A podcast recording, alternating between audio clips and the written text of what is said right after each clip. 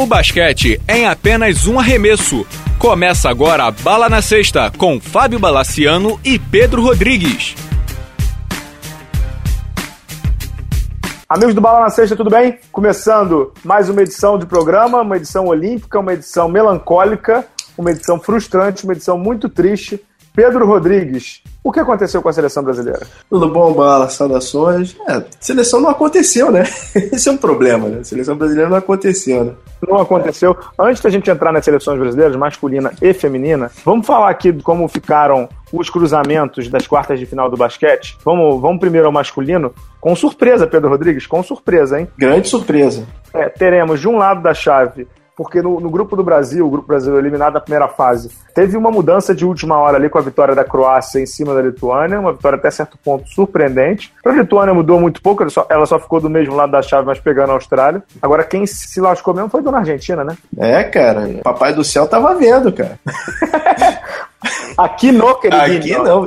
Nossa brava, nossa brava Argentina vai pegar os Estados Unidos, né? É, meu amigo. Infelizmente, porque sempre gosto muito de ver os argentinos indo muito longe, mas acho que vai ficar para depois. Então, as quartas de final aqui, Pedro, de um lado da chave, Estados Unidos e Argentina, Espanha e França. Ou seja, podemos ter uma reedição das últimas duas finais. Na semifinal, a Espanha saiu em segundo e não em primeiro ou terceiro. Do outro lado da chave, Croácia, Sérvia e Austrália e Lituânia. Pedro Rodrigues, Hora do palpite. Argentina e Estados Unidos. Estados Unidos. Estados Unidos, estamos juntos. Cada Espanha, vez mais. É, Espanha e França. Ai, ai, ai. Espanha. Cresceu no momento certo. Eu vou de Espanha também. Vou de Espanha também. Mas esse jogo é aquele jogo do, do dinamite, né? Uhum. Sai porrada de tudo que é canto. A gente sabe disso. O Batum tá com esse jogo engasgado há quatro anos, né?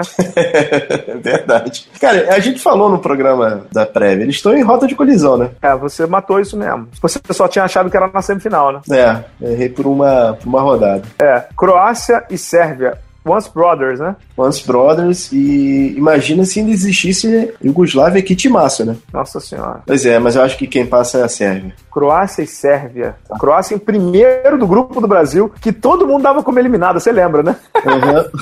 e a gente falou aqui, né? Não descartem a Croácia, é. não descartem a Croácia. Não é nenhum timaço, mas tem moleques bons. Uhum, uhum. A gente falou aqui, não falou? Falamos. Tudo bem. Tem o meu menino Erzônia lá, que jogou bem de novo. É, Erzônia, quem, quem decidiu lá foi o Sarit e o nosso Bogdanovic, viu? O Sarit é muito bom jogador, não é pouco bom, não. Ele vai, vai mandar bem na NBA, viu? Pena que ele pegou o Philadelphia para começar, mas enfim, vamos voltar aqui. é, Croácia e Sérvia. Eu vou de Sérvia também. Agora, Lituânia e Austrália, Pedro Rodrigues, meu Deus do céu. Cara, a Lituânia caiu muito, mas muito. E a Austrália eh, me surpreendeu. A Austrália e a Argentina me surpreenderam positivamente no, em matéria de, de, de uhum. jogo. Acho que da Austrália, cara. Rapaz, vou com você. Então, a gente teria uma semifinal Estados Unidos e Espanha, a outra Austrália e Sérvia, é isso? Isso. Final seria, para mim, a final cravada, Estados Unidos e Austrália. Caraca, seria legal, né? Uhum. Inclusive foi um dos jogos mais, mais difíceis da fase de classificação. Só para deixar claro aqui, né? Os Estados Unidos teve problemas contra a Austrália, teve problemas contra a França. E contra a Sérvia. E teve problemas contra a Sérvia. Pode pegar pelo menos dois desses três aí, né? Agora, tem alguém ouvindo a gente, mano? Manda aí. Estados Unidos tá roxinho pra perder homem, cara. Você tá doido pra falar isso? Tava doido pra falar isso, né? Ele, eles estão procurando, né, cara? Ai, vamos ver, né? Vamos ver o que vai acontecer aí com os Estados Unidos do Coach K, Mike que aí vamos ver o que vai acontecer. Vamos entrar na seleção brasileira, então? Vamos começar no obituário, né? É, aqui jaz basquetebol brasileiro. Eu sei que tem muita gente querendo amenizar a dor, dizendo que não é nada disso, que foi tudo bem, que não sei o que, blá, blá, blá, pá. Pra mim foi tudo uma merda. Pedro Rodrigues, e você? Foi muito ruim, Bala. Foi, foi muito ruim. Pela expectativa. Pelo que poderia ter sido. Pelo que poderia ter sido e pelo, pela oportunidade perdida. A gente vai falar sobre, sobre isso um pouco mais pra frente, mas assim, o basquete masculino tinha oportunidade de voltar. Voltar ao lugar que merecia. Não precisava nem de medalha, mas falhou. Eu concordo, concordo com você inteiramente. Acho que tem que dividir as coisas aqui. A gente vai dividir o programa aqui o seguinte: parte técnica, né? Masculino e feminino, depois nós vamos uhum. abrir a, a caixa de Pandora. Mas antes, vamos só fazer uma constatação aqui de, as duas seleções brasileiras brilhantemente eliminadas na primeira fase. Parabéns aí a Rubem Manhano, Antônio Carlos Barbosa, é, Carlos Nunes, Vanderlei, essa galera boa que comanda o basquete brasileiro. Vamos lá. É, vamos, vamos ao feminino? feminino? Vamos ao feminino. Feminino é o seguinte, vamos às chaves. França e Canadá, quem ganha pega Estados Unidos ou Japão. Do outro lado da chave, Espanha e Turquia, Austrália e Sérvia.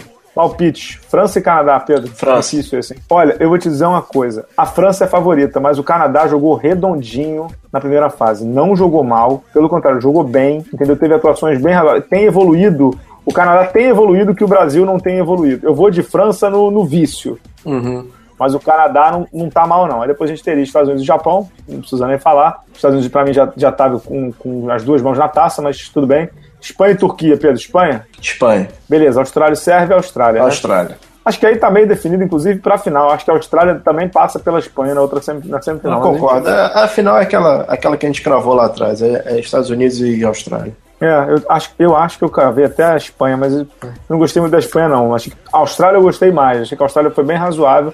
Não é aquela Austrália, mas enfim. Ao, ao que interessa. Pedro Rodrigues, campanha brasileira, de seleção brasileira masculina adulta, do senhor Rubem Pablo Manhano. Vamos, vamos falar um negocinho aqui. Deixa eu te dizer os resultados, Pedro. Primeiro jogo, Brasil e Lituânia, 82-76 Lituânia. Segundo tá. jogo, 66-65 Brasil. Terceiro jogo, 80-76 Croácia. Quarto jogo, 111-107 na segunda prorrogação para a Argentina, eu estava lá. 86-69 Brasil para fechar a participação. Foi eliminado porque teve duas, duas vitórias e três derrotas, né? Pedro Rodrigues, o que falar? Faltou protagonista, Pedro? Não, faltou muita coisa, Bala. Faltou muita coisa e assim, é, vamos começar do primeiro jogo, né? Uma seleção não pode começar é, um ciclo, uma, uma, Olimpíada da forma que começou, entendeu?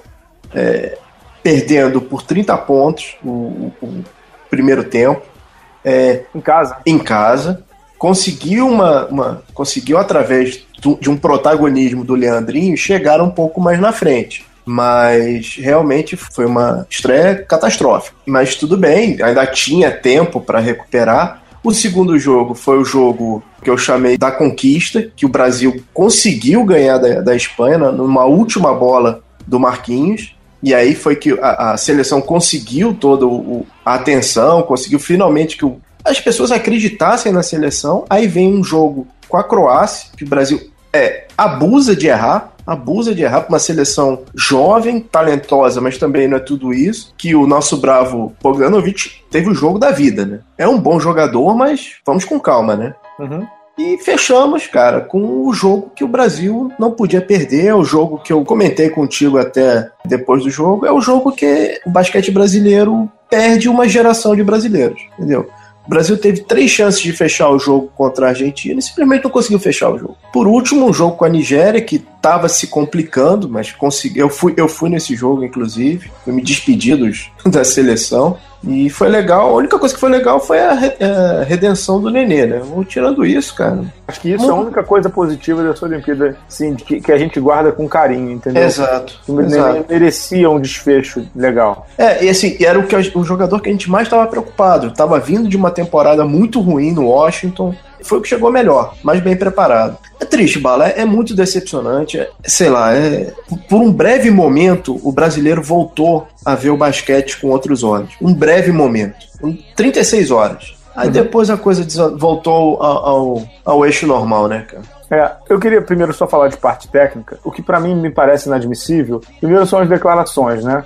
Uhum. E pra mim é inadmissível. Você pode ficar dizendo que faltou protagonista, até que fiz essa provocação de brincadeira. Você sabe, a gente tem, tem conversado sobre isso. Pra mim é, é o cúmulo do absurdo, né? Pra quem acompanha o basquete internacional e não fica se apegando a declarações oficiais como se fossem as verdades universais, o Brasil foi destruído, tá? Por Bogdanovic, que é um jogador de rotação do Nets, que é um dos piores times da NBA, entendeu? Você sabe disso, Pedro, você acompanha a NBA uhum, tanto uhum, quanto eu. Uhum. Foi destruído por Nocione, que nem protagonista do Real Madrid é, nunca foi protagonista de time nenhum. É um uhum. excepcional jogador de seleção, mas protagonista de clube, não. Campasso, nem protagonista de clube também é, joga num clube de segunda categoria da, da Espanha, junto com o Benítez, inclusive, o Murcia. Uhum. Era do Real Madrid foi emprestado. São esses jogadores que destruíram o Brasil. E o, lá o, no jogo contra a Lituânia, o Brasil foi destroçado por ele mesmo porque não jogou nada. A Lituânia tem um timaço de bola, vai levar 58 pontos no primeiro tempo é, é muito mais uma falha sua do que qualquer outra coisa. O Calnietes mesmo, que é um excepcional armador, destruiu o Brasil e, está longe de ser um, um protagonista dos melhores times do mundo. Então, esse negócio de protagonismo é uma coisa que me irrita profundamente. Eu vou dizer uma coisa aqui que pode parecer chocante: o Escola mesmo, que é o protagonista maior dessa geração junto com os Nobre, nunca foi protagonista do time. De time ele nunca foi protagonista. Cara, ele tá vindo, de uma, ele tá vindo de uma temporada com 4 pontos, 4, 6 pontos, cara, no Raptors. Jogador que jogava. É, no Raptors. Jogador que jogava de, de, de 8 a 14 minutos. Pô. Pois é, então esse negócio do protagonismo, quem cria o protagonismo, quem cria a situação para o jogador ser protagonista é a comissão técnica. Explicando e dando ferramentas, dando subsídios, dando informação, dando confiança a um determinado jogador, a um grupo de determinados jogadores, para que eles assumam a responsabilidade quando é necessário. O Campasso, que acabou com o jogo contra o Brasil, o Campasso fez 30 e poucos pontos, nem sei exatamente quanto. Terminou o primeiro tempo com dois. Ele fez 30 pontos no segundo tempo. E três e faltas, ele... tá? E três, fa... e, e, e três, três faltas. faltas. E tá longe de ser um jogador virtuoso. Ele tem 1,80m se tanto, entendeu? Ele não, não era o, jogador que ia decidir pela Argentina, mas o cara foi lá, botou a viola do Ginóbili no saco, botou a viola do Escola no saco, que estavam muito mal, e ganhou o jogo. Então esse negócio do, como é que chama, do protagonista, do cara que tem que jogar na NBA, é uma baita de uma muleta do Manhano, que, que fez um péssimo trabalho. Eu listei no blog o texto do jogo contra a Argentina, me deu ao, ao desprazer de rever o jogo, em que ele comete sete erros capitais de, de condução de jogo, eu acho muito fácil ficar jogando esse negócio na conta do atleta. Ah, que não é protagonista, que não sei o que, não sei o que, não sei o que, não sei o que. O Moano foi péssimo nessa Olimpíada. Taticamente péssimo, tecnicamente péssimo, tomada de decisão péssimo, declarações péssimas, tudo péssimo. Assim, não é porque eu acho ele arrogante, prepotente, cafona no sentido de, de, de, métodos antiquados e antigos, aquelas coisas de ah, só fala depois do jogo, é, a seleção tem que estar tá fechada. Isso é de um conservadorismo que, cara, com todo respeito, nós estamos em 2016, entendeu? Ficar com esse conservadorismo, com todo respeito, não leva a porra nenhuma. Esse programa eu vou soltar o verbo, você vai se segurando aí, Pedro. É... Vambora, cara. Entendeu? A gente sabe que não leva a nada, não leva absolutamente nada. O que leva a alguma coisa em esporte em qualquer meio de, da sua vida, planejamento, execução e comprometimento. O resto é acessório. Então o que vale no basquete é bola na cesta e evitar bola na cesta. Coisa que o Brasil não fez no jogo contra a Argentina, que foi o jogo mais capital possível, coisa que o, jogo, o Brasil não fez no jogo contra a Croácia, em que tem muito mais time que a Croácia, muito mais time que a Croácia, e não teve o senso de urgência de saber que aquele era um jogo decisivo. O Brasil não, não sabia ou não não fez valer que aquele era um jogo muito decisivo. O Brasil jogou aquele jogo como se fosse um jogo qualquer. Contra a Argentina, então, nem se fala. Era um jogo de, de era um jogo de geração, Bala. Era um jogo de geração, era um jogo de mil pontos, era um jogo de tudo. Em que o Brasil teve 815 chances de ganhar, em que não faz uma falta ridícula no, no, no, no Ginobili quando ele conduz a bola no, nos 20 segundos finais, e tinha uma falta para queimar ainda, porque estava com três faltas coletivas. Depois não faz falta no Nocione com o Guilherme Giovanoni em cima do cara, deixa o cara arremessar. Eu achei que ele ficou com medo ali de subir, não sei o que, cometer a falta de três, mas tinha que ter feito embaixo. Erros capitais dos jogadores também, que erram muito, erraram muito na quadra. O próprio Alex errou muito depois na segunda prorrogação. Arremessou de fora uma arremesso que não precisava. Arremessou de fora, foi infiltrar, uma bola horrível. Assim, ali, ali também já tinha ido pro cacete, né? É, acho, que, acho que o Brasil foi muito mal tecnicamente. A imprensa argentina notou isso, a imprensa americana também. Um ataque horrível, Uhum. Horrível. O ataque do Brasil só funciona na meia quadra. Só funcionou na meia quadra quando o Nenê levou vantagem individual num contra um contra os uhum. jogadores. De resto, o Brasil não tinha jogado absolutamente nenhuma. Jogo muito fraco mesmo. A defesa, sim, a defesa do Brasil em alguns momentos foi bem. A maioria dos momentos, inclusive, foi bem. Mas o ataque muito ruim. O ataque de meia quadra do Brasil de 5 contra 5, muito ruim. Tem uma deficiência, sim, de que não tem um arremessador confiável do perímetro, que isso faz uma, o jogo ficar mais difícil para o Brasil mesmo, mas não acho que é isso que leva o Brasil à eliminação, não. Não acho que é isso que o Brasil é eliminado. E tem uma coisa rapidinho, só, só terminar. É óbvio que a gente sempre falou aqui que do segundo ao nono no masculino era uhum. possível dar qualquer coisa. O problema é que são 15 anos dando a mesma coisa, com o Brasil eliminado. Isso é que tá errado. Porque uma coisa é você ser a Lituânia que tá no pódio uma vez, no outro não tá, numa vez não tá, não sei o quê. Assim, Pedro, com todo respeito, é do segundo ao nono sempre. E por que, que a Argentina tá sempre lá em cima? Ah, tem alguma coisa, tem é. alguma coisa, né? Não, com certeza, pô. Assim, o único jogador que, naquele jogo que estava mostrando alguma consistência no tiro de fora era o Benítez. Por que, que ele ficou de fora no, no, no período final, cara? Nos períodos finais? É incompreensível, totalmente assim, incompreensível. É, é, algumas atitudes que realmente você, você, você coça a cabeça e não entende. E assim, a defesa do Brasil, beleza, funcionou, como você falou, em alguns momentos. Porque quando a defesa do Brasil desmoronava, desmoronava de uma forma para 30, 20 pontos na cabeça muito rápido, cara. Uhum. E, assim, isso em basquete FIBA é duro tirar, cara. É isso, é isso. Concordo. Sim, Bala, é, é, triste porque tá um gosto ruim. O jogo de sábado contra a Argentina é um jogo que, que vai marcar negativamente o basquete brasileiro. Uhum. E, cara, não há o que fazer nesse momento. Porque a perspectiva é, é tenebrosa, né? Uhum. Bastante tenebrosa, né? Uhum.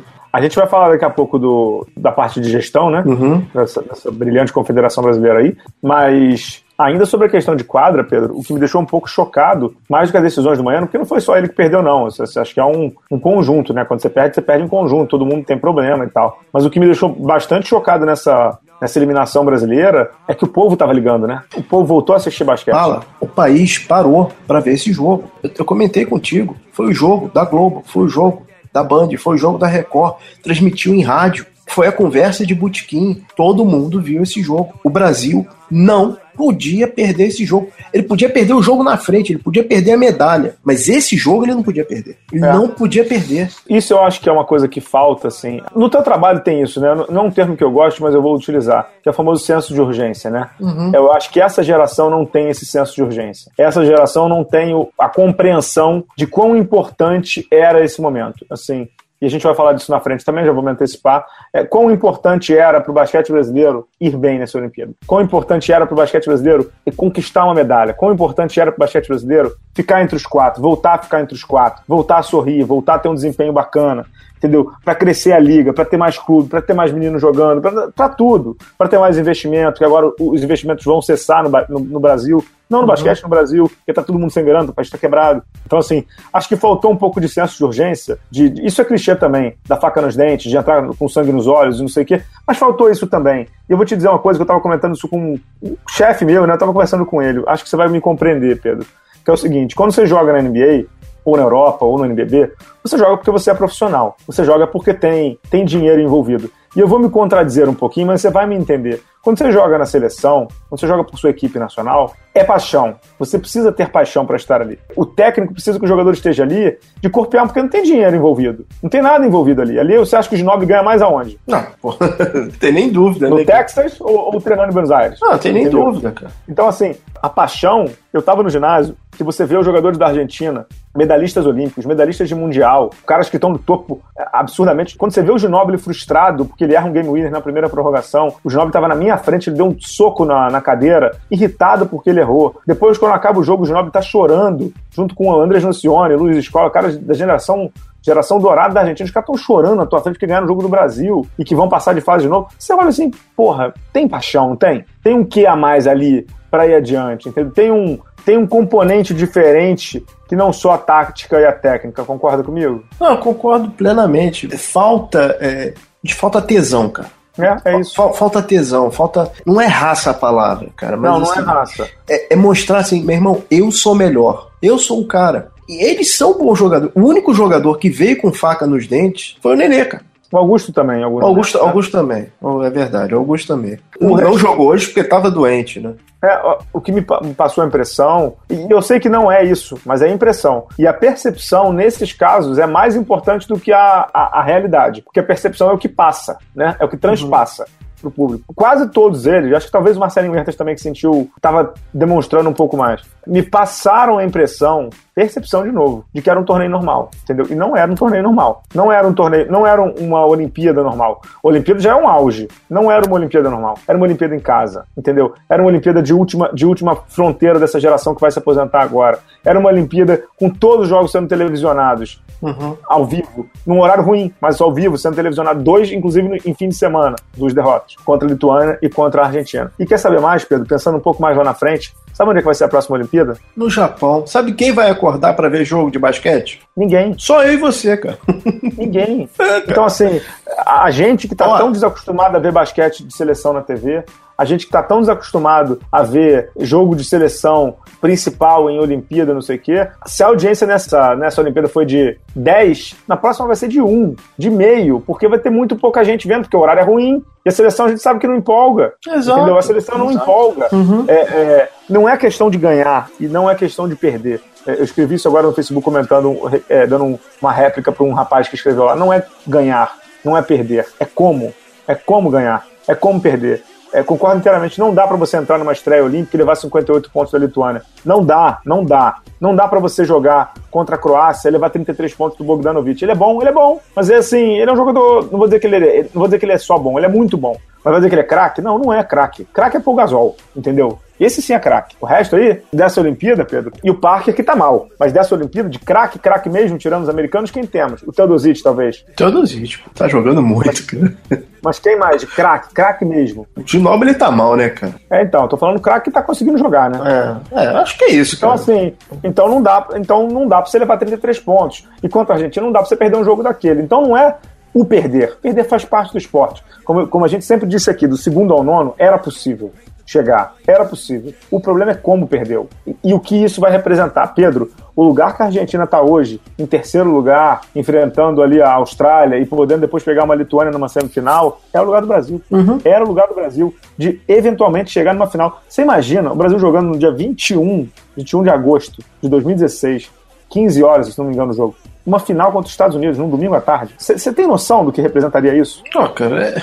Você tem noção? Melhor nem pensar, né? Não, a, gente te- a gente teve uma noção básica quando a gente é, quando teve aquela vitória contra a Espanha. Uhum. Entendeu? A- Naquele momento, o brasileiro abraçou a seleção. É o que eu tava falando com a minha mulher, assim, até minha mulher que não curte ficou empolgada. Falei, você está vendo o mundo pelos meus olhos agora. o basquete é apaixonante. Cara, aí vai lá, não vai. Não vai, não vai. Não vai. Pedro, para falar um pouquinho mais de seleção, eu não queria entrar ainda no, no, no- no- futuro do Moeno, que eu acho que a gente tem que entrar um pouquinho mais lá adiante. Quem te.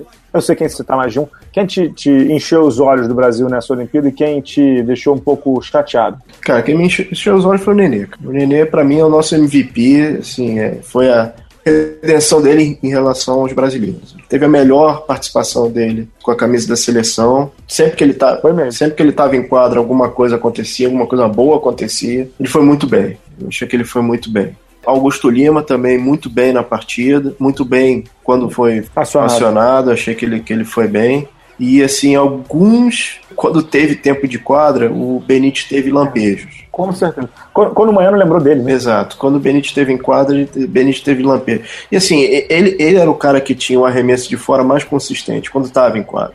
E assim, o Raulzinho vai ser um excelente armador, já tá, já tá, num, tá num bom caminho, comete erros pela juventude, e porque ele realmente é mais lento que os, que os, que os armadores principais de algumas seleções, mas assim, em matéria de defesa ele, ele segurou mais que o Huertas. E as decepções, cara, assim, achei o Marquinhos muito mal, apesar daquele game winner lá contra, contra, a, a- contra a Espanha. E o Marquinhos muito mal. O Felício achei meio, coitado, meio fora de sintonia em relação. Exatamente. Acho que você usou o melhor termo aí. É. Fora de sintonia. Alex ficou aquém, não sei se sentiu o tempo, não sei, o Alex achei que ficou um pouquinho aquém. E é, na verdade, minha maior decepção dos meus jogadores favoritos, né? Que Pois é, eu tava esperando você falar. é, que foi o Hetzheimer, que re- realmente ele não teve uma boa participação nessa Olimpíada. Hoje, até contra a Nigéria, ele conseguiu lá os seus 15 pontinhos, mas achei ele muito tímido. Ele era um jogador que, que você precisava que é, desafiasse mais ele para ele chegar com a faca nos dentes, entendeu? Mas ele chegou muito passivo nessa Olimpíada. E o arremesso dele de fora não caiu, né? Não, ele, prejudicou, ele prejudicou muito o jogo dele. É, eu tô, eu tô contigo nessa daí também. Eu só queria é, dar, um destaque para um jogador que a gente sempre critica, que é o Giovanoni. É justo. Foi O muito bem. Foi bem. Giovanoni, principalmente nos jogos, nos jogos críticos, contra a Espanha ele foi bem, contra a A Argentina foi bem. muito bem, contra a Croácia talvez eu não me recorde de como ele foi, mas ele foi bem. Não, não acho que ele foi decisivo, né, no sentido de, de ah, se ele tivesse jogado, jogou uma média de 13 minutos, se ele tivesse jogado 20, o Brasil teria sido campeão, não. Mas ele É, tava fim, mano. Tava, tava, tava afim. Uhum. Tava afim. A- Agora, assim, me choca um pouco que dos jogadores que a gente citou como positivos, por exemplo, Benite, 13 minutos por jogo, entendeu? Pouco. Augusto, 20 minutos por jogo, pouco, entendeu? Não sei. Acho que houve uma, uma condução muito ruim do Manhano nesse sentido de, de minutagem, de entender é, o tempo de cada um, entendeu? Acho que faltou um pouco de, dessa, dessa visão. Quem, quem é a gente para criticar o Manhano? Porque o Manhano é incriticável, a gente sabe disso, mas. Cara, vou, vou te dizer, Pedro, eu tô com gosto ruim na boca Não, é horrível, De- cara. É horrível. Sei. é foda. É foda, Desculpa. é literalmente isso, assim. É, não, não, é isso mesmo. Eu tô com gosto ruim na boca dessa Olimpíada que você não tem ideia, entendeu? Ah, você tem ideia porque a gente tá na mesma coisa. Semana passada foi na, lá na abertura da NBA House, a gente foi andando 40 minutos, um xingando até a alma dos erros que estavam acontecendo. Isso era quinta passada, antes do jogo contra a Argentina. Né? Então, assim, essa Olimpíada deixa para a seleção masculina um gosto muito amargo, um gosto muito. Um, é um dissabor muito grande. É óbvio, de novo, vamos insistir nisso, que entre o segundo e o nono dava para chegar em qualquer lugar. Mas o como é amargo. Agora. Entendeu? O roteiro é amargo. Uhum. Agora, Bala, lembra que a gente reclamou da, da camiseta, que, da camisa, não sei o quê? Reparou a quantidade de gente que comprou a camisa da seleção? Reparei muita. Muita gente. Até nisso a gente queimou a língua. A galera, ô, ô Pedro, a galera brasileira hum. queria se apaixonar pela exato, seleção brasileira. Exato. A, a, torcida queria amar a seleção brasileira. Uhum. Entendeu? Só que isso não foi possível. É, cara, assim, infelizmente, aí a gente fala mais, fala até mesmo em relação ao time Brasil, a seleção, a nossa participação olímpica os assuntos mais comentados foram a Marta, o futebol feminino, uhum. e a, a, o basquete, negativamente. Uhum. Mas a, até nesse momento, a gente está na segunda semana da Olimpíada, mas esses são os dois assuntos que mais permeiam os brasileiros. Né? É, eliminação precoce, né? Exato. Das duas seleções, né? É, a gente vai chegar lá. Vamos falar um pouquinho da seleção feminina? Vamos lá. Bom, a seleção feminina conseguiu a proeza de cinco derrotas. Aqui, ó. Maravilha. Vamos ler aqui a campanha. Antes de eu falar do número, zero surpreendente, né, Pedro? Desculpa, surpresa. Eu achei que pelo menos fosse ganhar uma. Não, menos... eu sei. Não, tudo bem. Você pode estar surpreso que poderia ganhar uma, mas é zero surpresa de que poderia acontecer, né? Ah, sim, sim. sim. Zero surpresa. Ali eu achei que o fator casa iria, iria contar. Assim, até mesmo pelo. Eu, eu, eu, vi o primeiro jogo com a Austrália, o Brasil chegou a meter 18 pontos na Austrália, né? E como. E, e aí foi murchando, perdeu o gás, perdeu o jogo. E foi a crônica da participação, né? Foi. Tô aqui com a campanha aqui, ó. Quando você abre a página da FIBA, Sorridentes, Érica, Clarissa e Isiane. Maravilha. Aqui, ó. O Brasil perdeu 84,66 da Austrália, 82,66 do Japão, 63,65 da Bielorrússia, 74,64 da França, 79,76 na segunda prorrogação do, da Turquia, da possante Turquia. É, Brasil, pela primeira vez na história da Olimpíada, termina uma campanha sem vencer, ou seja, entraram no livro dos recordes sem pela porta dos fundos, e igualou uma coisa que tinha acontecido apenas em 2008. O Brasil, em todas as participações olímpicas, foi a segunda vez que aconteceu do Brasil chegar ao final dos jogos com apenas um jogo com mais de 70 pontos. Você não consegue fazer 70 pontos. Só conseguiu em um jogo que foi para duas prorrogações. Se fosse no preto no branco mesmo, não teria conseguido em nenhum. E, e foi a segunda pior média de pontos do Brasil também, anabolizado pela segunda prorrogação. Ô Pedro, o mais irritante do feminino não foram também as, as derrotas. Foi, foi porque, mesmo com um time horroroso, horroroso, o Brasil liderou todos os jogos e conseguiu perder os cinco jogos. Exato, exato. Três jogos estavam na mão: Austrália, Japão e Bielorrússia. O Brasil conseguiu perder. Fez a proeza de perder o jogo. Perdeu para si mesmo. Né? É, nem tanto, porque são a Austrália é um adversário qualificado, a França é um adversário qualificado. Não é que ele perdeu para si mesmo, não, mas é porque as limitações ajudam a você perder a você perder para o adversário, né? É porque quando o adversário começa a passar por, por cima de você, você não tem cancha e não tem punch para segurar. É o que acontece com essa seleção feminina, que é fraquíssima, feita por jogadoras muito medianas e com personalidades e com lados psicológicos completamente destroçados, né? Desde, desde sempre, jogadoras muito mimadas, muito mimadas, piores do que do masculino, inclusive, com visões de mundo muito ruins, né? Falando em patriotismo, aquelas coisas todas na época lá do, do colegiado, que era uma, uma calamidade, mas que estava levantando uma luz para algo que, que as meninas se negavam a ver. Sorrindo nas fotinhas, posando no Instagram, não sei o que, não sei o que, não sei o que, eliminado de novo. Pedro, um dado estarrecedor do basquete feminino, e acho que depois dele a gente não precisa nem falar mais muita coisa, é o seguinte: dos últimos 17 jogos de Olimpíada, os dois últimos de 2004, a campanha toda de 2008, 2012, 2016, o Brasil perdeu 15 dos últimos 17 jogos de Olimpíada. Alguma modalidade se sustenta assim, Pedro? É brincadeira, né, mano? Não, é brincadeira. É brincadeira. E você só, sabe, só, um... só, jogou essa Olimpíada porque foi aqui. É. a próxima, porque a próxima, porque a próxima, que são duas vagas para a América, né, se não tiver nenhuma mudança, não sei o quê, é Estados Unidos e Canadá de novo. Uhum. Entendeu? E vai começar a perder vaga olímpica no feminino. Se não se arrumar, começa a perder vaga no, no feminino em sequência. Não é para 2020, não, é em sequência. Anota aí. Se não se arrumar. Ou se não mudar o regulamento. Uma dúvida, eu tentei buscar Alguma das meninas que jogaram o preparatório jogaram a Olimpíada? Aquele que. O torneio lá, o, o torneio. O, aquele torneio de fevereiro lá, que o aparece o não aparece. Isso, Sim, a, a Ziane tava, a Ramona tava, Eu não me lembro, mas era um, um catadão, né? Acho que a Érica e a Clarissa estavam também, né? Porque Uhum. são patriotas, né? Uhum. Patriotas da Érica e da Clarissa estavam, né? Vão continuar, né? Na seleção aí, com seus respectivos patriotismos, né? Patriotismo, você sabe o que, que é, o último refúgio, né? Você Uhum. conhece essa frase, né? Sim, sim. Pois é, tá bom. Então, assim, falando tática e tecnicamente é, da seleção, pífia a defesa do Brasil, pífia, pífia, pífia, pífia. Falei isso inclusive com o Antônio Carlos Barbosa, o técnico. Defesa por zona que o Brasil jogou é ina- inaceitável. Mas inaceitável pra pelada que a gente joga na Lagoa, Rodrigo de Freitas, Pedro. Pro nível internacional, não tem nem palavra, não tem adjetivo. Eu não tenho adjetivo. A defesa por zona que o Brasil apresentou é uma das piores coisas que eu já vi. É ultrapassado, Bala. É ultrapassado. É ultrapassado. É uma, vis... é, uma... é uma visão de basquete de quase 30 anos. É ultrapassado. É sem imaginação. É isso. É isso, é- é- você usou o termo, é ultrapassado. O basquete feminino brasileiro hoje é ultrapassado, é retrógrado, é conservador, é tati-bitati, é mimimi, é tudo que você pode imaginar de ruim. O basquete feminino hoje do Brasil é um horror. Não tem outra palavra.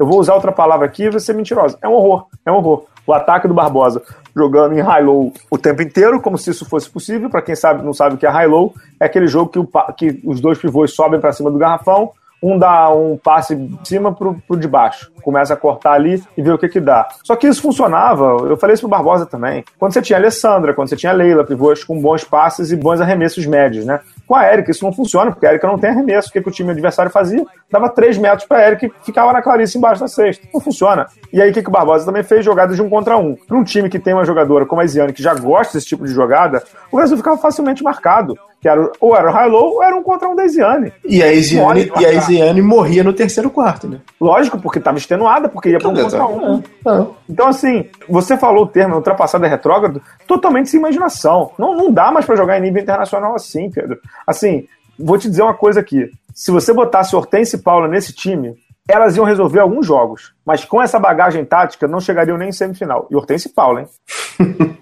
É forte, Bala. É forte. É forte? É forte, porque o, o, o nível dos outros times também não é lá grande coisa, mas eu acho que com, com, com jogadoras desse tipo você teria uma outra visão de jogo, Bala. Você- Não teria, mas eu só tô indo pro exagero para mostrar que a carga tática é muito ruim. Uhum. A carga tática brasileira é uma tragédia. Tragédia. E, e uma coisa que eu notei assim é o seguinte: o trabalho dos pivôs, as, as pivôs estão cada vez mais longe da cesta. Eles estão indo cada vez mais longe, cada vez mais tentando arremesso. E sabe o que é pior? Hum. A Erika é boa perto da sexta. Pois é, cara. Ela, ela tem um trabalho de pés bom. Entendeu? Por que, que ela insiste no perímetro, cara? Não dá para compreender, né? É. É, Ela insiste no perímetro ou insistem com ela? Bom, aí é- é- essa é a questão, né?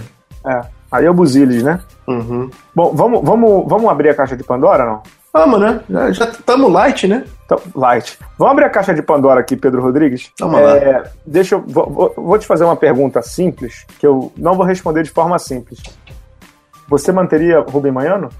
Não, eu acho que não manteria. O Manhano foi contratado em 2009 para um, o ciclo, para fazer a retomada da seleção e trazer um pouco de credibilidade. Naquele momento ele conseguiu. Ele fez um ciclo olímpico razoável para medíocre em 2012 e os erros se repetiram em- agora em 2016, cara. Pelo bem da evolução e pela, pela montagem de uma nova seleção, eu acho que você precisa de ideias novas. E assim, eu não vejo o técnico como uma figura central nesse momento. É isso, é isso aí, pô. A gente não combinou, mas é isso aí. Assim, eu não vejo o técnico como uma pessoa central, porque de novo a gente vai cair no mesmo erro. O técnico vai ser o protagonista. Assim, eu acho que você tem que repensar o basquete como um todo. Assim, você tem alguns jogadores, alguns que inclusive fizeram esse ciclo olímpico, Benite, Raul, é, Felício, Augusto. Augusto e, e outros que estão ainda por aqui ou estão para estourar, Fischer, Dias, eh, merecem é, um outro olho. Então eu acho que é o seguinte, você tem que formar um grupo que pense na seleção. Então, assim, você tem que ter um cara que conhece esses caras, Uhum. você tem que ter um cara que tem uma visão de basquete minimamente de 2005 Uhum. não uma visão de basquete de 1993, 90 e 86. É, em português, claro, você está dizendo que precisa de uma, uma cabeça mais arejada, né? Exato, cara. O mundo, o mundo andou, sabe? E a gente ficou. A gente tá parado, cara. Eu concordo. E, e, assim, é, que agora eu vou abrir um pouco a caixa de Pandora, né? É óbvio que eu não manteria o Rubem Manhã, acho que ele foi muito mal. Como você falou, ele teve, ele teve uma missão de recolocar o basquete brasileiro, digamos assim, no primeiro escalão. Em português, claro, ele não conseguiu. Ele conseguiu levar o Ele deu uma grife, cara. Ele deu uma grife num certo momento. Grife, mas grife, é exato, exato. Ele colocou o basquete brasileiro no Olimpíada, fez uma campanha aceitável em 2012, né? Perdeu um jogo para a Argentina ali e tal. Só que depois disso ele precisava ter dado algum passo diferente. Em 2014, o Brasil fez um mundial bom, ganhou da Argentina, teve uma chance. Agora que eu tô lembrando, a Espanha perdeu aquele, a, a, a quarta de final contra a França. O Brasil poderia ter ido também naquele mundial para a final. E parou nas quartas na Sérvia. Ele pega, sei, mas quem que a Sérvia pegou depois? A Sérvia pegou depois a França. A Ou seja, França. o Brasil poderia ter ido, inclusive, para a final também naquele Mundial. Então, o que eu estou falando é uma grife bacana de ter voltado à Olimpíada e tal, mas de resto, não acho que o trabalho dele é excepcional. Não acho que ele trouxe inventividade nenhuma para a seleção. O ataque dele sempre foi muito ruim. O jogo de 5 contra 5 dele sempre foi muito ruim. E ele tem uma arrogância, uma prepotência e uma coisa de eu sei e vocês não sabem que me irrita um pouco. Mas aí eu vou entrar no ponto para mim. Eu gostaria muito de dizer que é amanhã, mas não é amanhã no problema. O problema todo do basquete brasileiro se resume a uma palavra: gestão. É gestão. Gestão, gestão e gestão. Só isso se resume o basquete brasileiro. Se você arrumar essa palavrinha, você vai começar a caminhar. Entendeu? O basquete brasileiro hoje, ele é retrógrado dentro da quadra porque ele é retrógrado fora. Ele é atrasado dentro da quadra porque ele é retrógrado fora dentro da quadra porque ele é conservador fora. E eu falo na pessoa do Carlos Nunes, na pessoa do Vanderlei, que é um, um cafonérrimo, né? No sentido de conservador. Ele é um, um cara super para trás, que vê o mundo, que vê a vida, que vê o basquete como uma coisa. É, é aquela coisa tati-bitati, aquela coisa do papai e mamãe. Não é, o jogo não é assim mais, o, o esporte não é assim mais o basquete, eu vou dizer uma coisa para você, você sabe disso. Já no futebol, o basquete é o esporte mais competitivo do mundo, dos coletivos. Não dá mais para você tratar o jogo daquela maneira de que não, vai na raça, vai no coração, tem que ter concentração, o Rubens sabe tudo. Não é mais assim, cara. Entendeu? Não é mais assim, não. Ô Pedro, você tem chefe, não tem? Uhum. O que que teu chefe faz mais durante o teu dia? Não é te instigar, não é te desafiar, não é te, não é te questionar, não é, te, não é te, te levar às zonas de desconforto. Não é nada disso que o Vanderlei e o Carlos Nunes fazem com o Manhano. São chefes dele. O chefe tem que, tem que trazer. Ué. Desculpa, no momento que eles assinaram o Baiano, eles terceirizaram isso para o Manhano. Eu sei, mas aí que tá o erro. O erro é, esse, esse, é o grande problema. Porque é o seguinte, uhum. eu terceirizei, eu contratei uma empresa, de novo, falando de empresa, eu contratei uma empresa para cuidar disso. Eu contratei o Manhano porque ele tem uma grife, porque ele foi campeão olímpico, não sei o quê. Então, quando alguém confronta, você fala, mas o cara é campeão olímpico. Uhum. Não dá. Mas não é, nem, não é, nem, só confronto. Eu acho que havia esse dilema, de, havia não, há esse uhum. dilema dentro da CBB. Que é assim, porque é, é aquela coisa assim, amanhã não fala assim, treino fechado, né? Uhum. Aí alguém vira e fala assim: não, o treino tem que ser aberto. Aí alguém deve falar assim: ele é campeão olímpico, ele sabe, a gente não sabe. Exato. Entendeu? Exato. Quer ver outra oportunidade que a gente perdeu aqui, nesse momento? Que era se aproximar do povo. Que era, uhum. Não é clichê e não é é, craque Neto falando que não. Isso aqui é verdade. O público não conhece os ídolos, o público não sabe quem são. Agora deve saber um pouquinho mais. Quem é Nenê, a história do Nenê, a história do, do Huertas, a história do Leandrinho, que é maravilhosa, a história do Raulzinho, cujo pai jogou muito, inclusive encontrei ele na Olimpíada aqui em alguns jogos, entendeu? A história do Felício, maravilhosa também, que, que família sofrida, que vem para o Rio 2016, entendeu? O brasileiro não conhece, mas por que, que ele não conhece? Porque os treinos são fechados, tudo é fechado, a seleção é fechada. O técnico não pode A seleção falar... mal joga no Brasil, mano. E quando, e quando tem uma Olimpíada e treinou dois meses, uhum. vou te fazer uma pergunta, Pedro. Quantas ações, ações sociais Aquelas coisas que a gente vê na NBA Cares lá, de visitar uma escola, de visitar um hospital, de visitar um, um campo para plantar árvore. Quantas foram feitas, Pedro? Nenhuma. Quantos media days foram feitos, Pedro? Nenhum. Você chegou a ver ah, não, não, teve né? um, teve um, teve um na convocação, quando eles chegaram lá. Sim, sem camisa e sem agasalho. É isso, exato. É, é brincadeira, é isso, cara. cara. O problema do basquete brasileiro tá na quadra. Claro que tá na quadra. Não dá para dissociar tudo, dizer assim, ah, não, perdeu porque a gestão é ruim. Não, porque a Argentina foi campeã olímpica lá em 2004 com uma gestão horrorosa. Tanto que subiram na Escalamanca mandaram tirar lá todo mundo, entendeu? Tiraram. Eu acho que não é assim também. Perdeu porque a gestão é ruim. Não, não, não acho não. Perdeu porque jogou mal. Mas a gestão ruim do Brasil atrapalha muito, entendeu? A gestão do Brasil é muito ruim. A, a confederação é ruim. Quem acompanha o blog, quem já ouviu aqui o professor Scarpini nesse podcast, você já falou aqui algumas vezes também, é horrorosa. O, o basquete brasileiro, em termos de gestão, é horroroso. Horroroso. Com H muito maiúsculo. Então, assim, ou você repensa tudo, tudo é tudo mesmo, no sentido de, de, de pensar em filosofia de jogo, em filosofia de trabalho, em planejamento, em, em ações de marketing, em ações de popularização, em capacitação de técnica, em tudo tudo. O basquete brasileiro precisa repensar tudo. T-U-D-O. Em maiúsculos, com caps lock, calibre 64, o tamanho da letra. Entendeu? Tem que pensar em tudo. Em tudo. Não sei se eu, se eu exagerei. Eu só tenho uma dúvida. Quem vai investir? É, não sei. Não sei quem vai investir. Eu só, eu só você, fico... tem, você tem uma organização que não é uma empresa, não tem fins lucrativos, que precisa, é, que tem. Pelo contrário, né? Só dá, só dá fins de, devetivos, né? Exato, exato. Que você, que, que você tem uma missão dada pelo Estado, que é fomentar o esporte. E o esporte diminui. Uhum. E aí, cara? Não tem. O que, que, que se faz? Porque tudo isso que a gente falou custa dinheiro. Assim, é, sinceramente, Bala, eu acho que nesse momento não é para um momento para um técnico NBB. Eu acho que o NBB tem que estar envolvido parte Uhum. técnica, mas eu acho que você tem que ter uma visão de fora, até porque, assim, como eu já falei, o basquete no mundo inteiro mudou. Então você tem que ter alguém com uma visão de mundo. Uhum. Esse cara é caro. Acompanhar o mundo é caro. Quem vai botar dinheiro, cara? A seleção não joga aqui. Uhum. Simplesmente não joga aqui, sabe? Faz um, faz um quadrangular no Maracanãzinho, no, no Ibirapuera. Faz, cara. Pega, tra- traz um- algumas seleções uma vez por ano, alguma coisa assim. O vôlei não faz esses grampis aí, que, sei lá, que, que, que esses, esses, grampis aí, vira, e- vira e mexe, eles estão jogando. Estão sempre jogando, cara. É. Onde, é que, onde é que tá a seleção brasileira? Tá longe. Cadê a seleção, cara? Tá longe, tá longe, tá totalmente afastada. Totalmente afastada, assim, do público, do, do, do negócio. E, e, Pedro, vou te dizer, o que mais me machuca nessa história toda, e conversei com alguns dirigentes, alguns profissionais, algumas pessoas muito sérias, depois te digo os nomes, tá todo mundo muito preocupado com os próximos passos do basquete. Essa derrota, você falou isso, você vai repetir aqui o que você falou pra mim no sábado. Essa derrota, é, quando eu falo derrota contra a Argentina, é derrota de, de ser eliminado na primeira fase, né? Uhum. Essa derrota vai doer por muito tempo. Essa derrota vai doer por muito tempo porque diminui o investimento, diminui a atenção, diminui atrativo para a modalidade, diminui interesse. É ruim para todo mundo. E essa derrota. É, uma- o Carlos Júnior não sente nada, porque ele não tá nem aí para basquete, o, o- a turma lá da CBB não sente nada. Mas ela impacta na vida de muita gente. Muita gente mesmo, de técnico, de jogador, de todo mundo. Gente que quer ver bem. Impacta muito, muito, muito, muito, Pedro. É, e assim, eu tava tendo essa discussão no trabalho, porque um, um amigo meu falou assim, cara, esse foi o 7x1 do basquete. Eu falei, cara, o Brasil perdeu de 7x1 no futebol e o jogo seguinte passou na Globo. E o jogo seguinte passou na Globo e o jogo seguinte passou na Globo. Esse é o último jogo de basquete, pra mim, do Brasil na Olimpíada. A gente só vai ver um jogo de basquete de novo do Brasil na Olimpíada na Globo daqui a 10, 15 anos. É porque provavelmente daqui a quatro não vai rolar, né? Daqui a quatro não vai rolar. E quem sabe lá pra frente, cara. Quem sabe? A gente teve o momento que a gente conseguiu a atenção de todo mundo e deixamos passar. Você falou uma frase pra mim depois do jogo de sábado sobre o chute do Nocione. Quer repetir aquilo?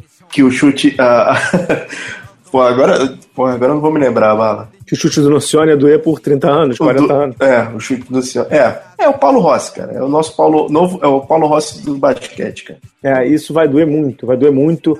É, o, que, o que eu queria mesmo, que é o que não vai acontecer, o que eu queria mesmo, mesmo, mesmo, era que houvesse uma grande reflexão, entendeu? Uma grande reflexão de o que fazemos certo, do que não fazemos certo, onde podemos mudar, onde devemos atacar, onde está o problema. Carlos Júnior vai sair, não vai, não vai sair, entendeu? Quem que assume que ano que vem tem eleição na CBB? A CBB tinha que passar por uma, uma reformulação de 300%, não é de 200%, mas de 300% em tudo, tudo, 100%, entendeu? Sair aquela galera lá, eu ia- usar outro termo, mas ia ser preso, entendeu? É, é, sair aquela galerinha boa lá, tem que sair todo mundo. Os caras não fazem nada pelo basquete, nada pelo basquete, entendeu? Nada de bom pelo basquete. Tem que sair, tem que pedir para sair, porque eles não fazem nada pelo basquete, mas não vão pedir.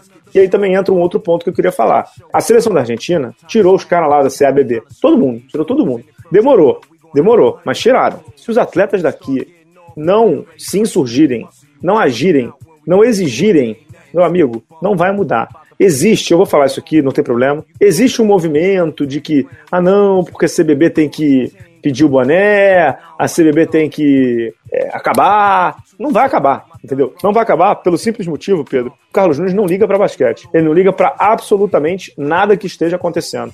Então, não vai acabar. CBB não vai acabar. Os caras vão continuar. Hoje é dia 15, né? A Olimpíada acaba dia 21, né? Dia 22 é feriado no Rio de Janeiro. Dia 23 eles vão estar ali na Avenida Rio Branco vendo o VLT passar, né? Esse transporte novo aqui no Rio. Vão ver o VLT passar. O VLT anda devagarinho que nem eles, a passo de carga do que nem eles. Eles vão ver o VLT passar e vão ver tudo tranquilo. A vida deles continua, entendeu? A vida deles continua. Simplesmente porque, para eles, não se perdeu nada no basquete, entendeu? Não se perdeu absolutamente nada. Eu acho que era um momento, como todo momento de frustração, quando você chega lá no fundo, entendeu? Você tem que puxar alguma coisa para sair, né, do fundo. Era um momento, mas não vai ser o um momento. Concorda comigo, né? Sim, sim. Aí a, e a batata quente fica com a liga, né? A batata quente fica com a liga, e vou te dizer, a liga, a gente acaba cobrando muito da liga, você, eu, quem acompanha o basquete brasileiro, mais da liga do que, do que ela deveria entregar. Acaba cobrando muito mais da liga do que aquilo que ela deveria fazer. Ela já faz muito mais, muito, muito mais do que deveria, entendeu? A Liga Nacional de Basquete, comandada pelo Cássio Roque, pelo Sérgio, pelo Álvaro, pelo Bassul, pelo Guilherme Buzo, faz muito mais. Inclusive, não sei se você reparou, uma coisa assim, detalhes tão pequenos de nós, nós dois, já diria Roberto Carlos, que é o seguinte: você reparou a cobertura do site da Liga Nacional da Olimpíada?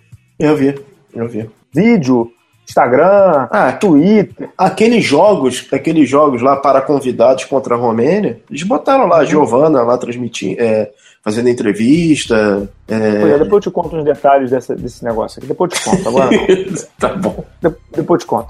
É, mas assim, é, a gente acaba cobrando um pouco mais da Liga Nacional do que ela deveria entregar. A própria Liga de Desenvolvimento, Sub-22, não era um produto da Liga, não. Era um produto não. da CBB. A, a, Liga só faz porque a CBB não faz nada. Então, assim, é, eu acho que a gente tem que cobrar da Liga sim, mas eu acho que a gente tem que cobrar da Liga não que ela faça coisas que ela não deve fazer. A gente, a gente tem que cobrar da Liga coisas agora que ela deveria deixar de fazer, entendeu? Tipo, mandar o time lá do Pinheiros pro Sub, pro Sub 17, pra Copa América, talvez fosse necessário, entendeu? Porque senão a CBB nunca vai aprender. Cuidar da, lá do pagar antecipado o negócio lá pra CBB, pra, pra Sub 17, não paga antecipado. Povo do basquete, que lhe permite, já falei isso inclusive para os dirigentes lá, não tem problema repetir, que lhe permite exigir coisas da CBB. Se não exigir com ações, exigir com exemplo. E pedir coisas, entendeu? E fazer com que a CBB faça coisas que são dela. Tipo popularizar o esporte, tipo fomentar o esporte numa federação, tipo capacitar os técnicos. Pedro, a gente está falando muito de jogador, muito uhum, de, uhum. de geração. Isso aí. Os nossos técnicos uhum, do, do, do masculino temos alguns bons surgindo aí, Gustavinho, isso, isso aí. o Demetros, o Neto uhum. que já está no estágio mais avançado, inclusive é o, é o favorito para assumir a seleção. Temos outros bons surgindo aí, o, o que era do, do, do, do Mogi, o Danilo Padovani, bom técnico, o de Brasília, bom técnico. Mas assim, você olha para a base e para o feminino, uhum. é assustador. Eu tenho visto alguns jogos de base aqui no Rio, às vezes quando vou a São Paulo vejo, é, vou no interior de São Paulo vejo, já fui a Brasília e vi. Assustador o que se vê. E não estou falando de nível técnico de meter bola na cesta, não. É do técnico que fica na beira da quadra, já vi treino, é horrível, horrível. Então, assim, coisas que a CBB deveria estar fazendo hoje, quem está fazendo, trazendo o cara da D-League, trazendo o cara lá da, lá da, da Espanha, é a Liga Nacional. A Liga Nacional faz muito mais do que dela se esperaria e a gente fica cobrando. A gente cobra porque sabe que os caras são bons e querem melhorar o basquete. Mas a, a, Liga Nacional hoje chegou num ponto em que ela pode cobrar da CBB. E ela pode cobrar da CBB justamente porque a CBB deveria estar fazendo coisas que ela não faz. É isso, né? É Exato. É isso aí. Por exemplo, é, até o, um dos grandes, uma das grandes polêmicas acho que a gente, acho que todo mundo que acompanha vai lembrar, é a questão do cancelamento dos campeonatos de base. É patético. Que ocorreu duas, duas ou três semanas antes da Olimpíada, né? Que não foi um cancelamento, foi um remanejamento. Vai rolar? Não, não se sabe, né? Não vai rolar, né, Pedro? Não vai rolar. E se for rolar, vai rolar atrasado. E se for rolar, não vai rolar um sub-15, sub-16, sub-17, como tem que ser. Entendeu? Esse garoto tem que estar jogando. Uma vez eu conversei com um garoto, ele falou assim: não, porque eu faço muitos jogos por ano. Ah, quantos jogos você faz? Não, 15. Pô, cara, tá. Para, cara. O garoto, é o garoto acha que fazer 15 jogos por ano é coisa pra caceta, entendeu? O garoto acha que, que fazer 15, 20 jogos por ano é coisa pra caramba. Esse garoto tem que estar jogando 40 jogos por ano, 30 jogos por ano, fazendo clínica toda hora, treinando com técnicos bons, fazendo jogos, treino o tempo inteiro. Tá tudo errado, cara. Realmente, no basquete brasileiro hoje, tem 80% de coisas erradas e 20% de coisas boas. Acho que a proporção é mais ou menos essa. E dentro dos 20% tem a Liga Nacional, tem é, alguns jogadores que são muito bons, de resto, Pedro, tá, tá difícil, cara. Vou te dizer que termina esse programa muito desanimado, apesar da gente ainda ter uma semana olímpica aí para ver umas quartas de final, uma semifinal e uma final olímpica, jogo de bronze também. Mas vai ser russo, hein, cara? Não, vai ser, vai ser complicado. Porque, cara, assim, eu, eu, insi, eu insisto nisso. A gente não podia ter perdido aquele jogo. Cara. Não, não podia. Não podia. Não podia, não podia ter perdido aquele jogo. Tá cada vez mais difícil você ter uma oportunidade de conseguir todo mundo te dando atenção naquele momento e a gente, a gente uhum. conseguiu e perdemos. É. Eu, só, eu, só, quero dizer uma coisa, deixa, deixa eu pegar aqui. Ah, só, só uma coisa em relação a público. É, senhores, olha só, quando a gente fala público, são pessoas, tá? Não é like, não é curtida, não é, são pessoas. Pessoas são mais importantes que pessoas virtuais. Não adianta, não adianta você querer fazer uma estratégia para ter um milhão de pessoas numa rede social. É preferível você ter um, um, um, ginásio com 16 mil pessoas do que um, um milhão de pessoas numa rede social nesse momento. Uhum. Eu aproveitei que você estava falando um pouquinho. Uhum. É, eu só estou pegando aqui, eu vou te dizer o seguinte: nos últimos 20 anos, tá, Pedro? Uhum. Basquete masculino. Tirando os Estados Unidos, que, que, que tá toda hora, né? Só em 2004 que eles, os malucos fizeram muita besteira. É, entre os quatro primeiros, tá? Vou te ler só o nome dos países e, e não vou repetir o nome dos países que tiveram. Então teve Iugoslávia, Lituânia, Austrália, França, Itália, Argentina e Rússia e Espanha. São oito países nos últimos 20 anos que frequentaram o pódio, tá? Não é um universo tão grande assim. Uhum. Não é um, nossa, tem um rodízio. Não, não tem. Não tem um rodízio. É, é basicamente o mesmo grupo, sendo que a Rússia nem jogou essa Olimpíada. A Itália. A Itália não joga uma Olimpíada há séculos. A Iugoslávia não existe mais, virou a Sérvia. E a Austrália está tentando, depois de 16 anos, voltar a ficar entre os quatro. Então, assim, o rol dos times grandes do basquete masculino é muito pequeno. Esse rol, nas últimas três Olimpíadas, 2004, 2008, 2012, só teve Argentina, Espanha e Lituânia e só. E a Rússia que ganhou uma medalha ali. De resto, não tem mais. Então, assim, a oportunidade que o Brasil perdeu foi para se colocar num patamar de olhar para o mundo, assim. É, é, o americano tem aquela frase do I belong, né? Uhum. Que eu pertenço a isso. É o pertencimento do universo do grande. É o pertencimento de olhar assim, eu sou daqui, ó. Eu sou desse grupo. Eu sou do, do, do lado bom da força, entendeu? Não conseguiu. É, só um. Voltando rapidinho. E, é, e essa geração tá saindo de cena. Uhum, uhum. Só um parêntese rápido. A cobertura americana da seleção brasileira é simplesmente fantástica. Uhum. Assim, eles não conseguem entender por que, que o time não joga.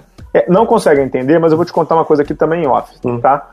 É, antes do, do primeiro treino, da, do, dos primeiros treinos da seleção americana, eu fui a Gávea lá, eu te falei. Uhum. Conversei com o Mark Stein. Ele tinha acabado de publicar o Power Rank dele lá, das seleções. Aí ele perguntou pra mim Ah, você viu? Eu falei: ah, acabei de ver e tal. Aí ele veio e falou assim: Poxa, eu acho que eu botei o Brasil muito, muito acima. Eu fui olhar de novo. Ele tinha colocado o Brasil em sétimo. e ele tinha achado que o Brasil não chegaria entre os oito. Aí eu falei, seu Mark, eu, eu, humildemente, né? Bala na sexta, ele é da ESPN americana, né? Eu falei assim, olha, cara, a galera aqui tá acreditando em medalha. E eu mesmo acreditei que o Brasil pudesse chegar à medalha. Mas eu poderia para ele, poderia também aqui no podcast, poderia no blog, que do 2 ao 9 dava para ter qualquer coisa. Ele virou para mim e falou uma coisa que é verdade. Ele falou assim: mas para chegar no nível de medalha numa Olimpíada, vocês têm que ter credenciais antigas, não é assim não. Entendeu? Então a gente também às vezes se ilude com muita coisa, né, Pedro? Exato. Exato. A gente. Sabe o que acontece? A gente a, acaba tendo outro olho. A gente quer acreditar. Exato. E a, exato. E a gente, no âmago, a gente sabe que essa geração tinha potencial para ser grande. Tinha. Tinha, assim, é, no dia lá do jogo com, com a Argentina, tinha uma estatística sensacional. O Giovanoni e o Escola jogaram contra durante a vida inteira, a vida profissional. E olha que carreiras diferentes em matéria de seleção, né, cara? Os caminhos diferentes. É, acho que, acho, que, acho que é um programa que a gente termina com gosto amargo. É uma temporada de seleções que mais uma vez a gente termina com gosto amargo. E o que eu fico falando, assim, eu tava comentando isso até agora com, com a Dona Bala, né, com a primeira dama. no jantar, que ela me viu meio triste. Eu falei assim, o que tá vendo, né? Que eu acho que eu nunca tinha ficado assim, cara, com seleção. Eu nunca, nunca tinha ficado triste. Normalmente eu fico meio revoltado porque perdeu um jogo, porque o Brasil não perdeu um jogo. O Brasil não perdeu uma Olimpíada, o Brasil perdeu uma chance. É diferente. Acho que o Brasil perdeu uma chance de, de colocar o esporte no outro patamar. O que eu tava falando assim para ela é que é o mesmo roteiro há 20 anos, né, Pedro? Uhum. Eu tenho 33. Então eu acompanho a seleção basicamente desde 2002. É o mesmo roteiro. A geração é muito boa, é uma chance de você subir no pódio, os jogadores são muito, muito reconhecidos internacionalmente, você pode fazer com que o, o basquete vire o segundo esporte de novo são 14 anos jogando a mesma ladainha, cara. E é tudo assim, Exatamente. assim, né? Se aquela bola não tivesse perdido aquela bola contra a Rússia em Londres, se não tivesse acertado aquele jogo contra a Sérvia no Campeonato Mundial, se, se.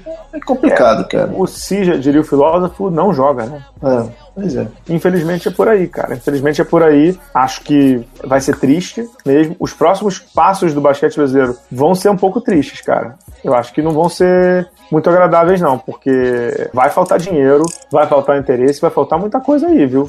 É, tem uma coisa boa, né? Assim, a, a próxima, próxima competição oficial é 2019, não é isso? Sim. Tem tempo. A tempo nunca foi o problema pra gente, Pedro. O problema da gente sempre foi planejamento e organização e querer fazer direito. Esse sim é o problema. Acho que para 2019, pro, pro campeonato mundial, dá pra. É, é mundial? É, mundial. É o mundial. Dá pra pensar em alguma coisa. Não vai ser pra, pra, pra ir pras cabeças, mas pra participar, né? Participar bem. É, agora é repensar tudo. Acho que o Brasil tem que repensar tudo. Repensar tudo significa literalmente como eu tô falando. Rever tudo que tá dando certo e o que, que tá dando errado olhar e falar assim, isso aqui eu preciso mexer, isso aqui eu não preciso mexer, isso aqui eu preciso mexer. Eu acho que precisa. Agora, você acha que, agora, entre nós, você acha o Neto uma boa?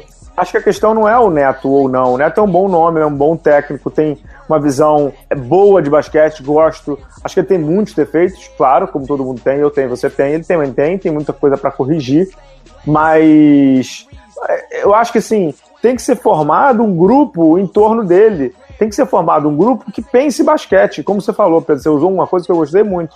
Não é pensar o basquete de 2005, 95, é 2016. É pensar no basquete de 2016, entendeu? Esse é o basquete. O basquete hoje, com bolas de três pontos em profusão, é assim que se joga hoje. Tem que ter um cara para meter bola, tem que ter um cara para marcar no perímetro, tem que ter um cara para castigar lá embaixo. É assim que se joga hoje, cara. Eu não sou nenhum gênio do basquete, não, mas é assim que se joga hoje, é o básico. É, eu, eu já acho que o Neto tem que fazer parte da comissão Uhum. Mas eu não acho que ele tem que ser o head coach, não. O cabeça. Eu tenho medo que caia numa situação como aconteceu agora, que você tinha o Manhano, o Neto, o Demetrios e o, o Gustavo. Uhum.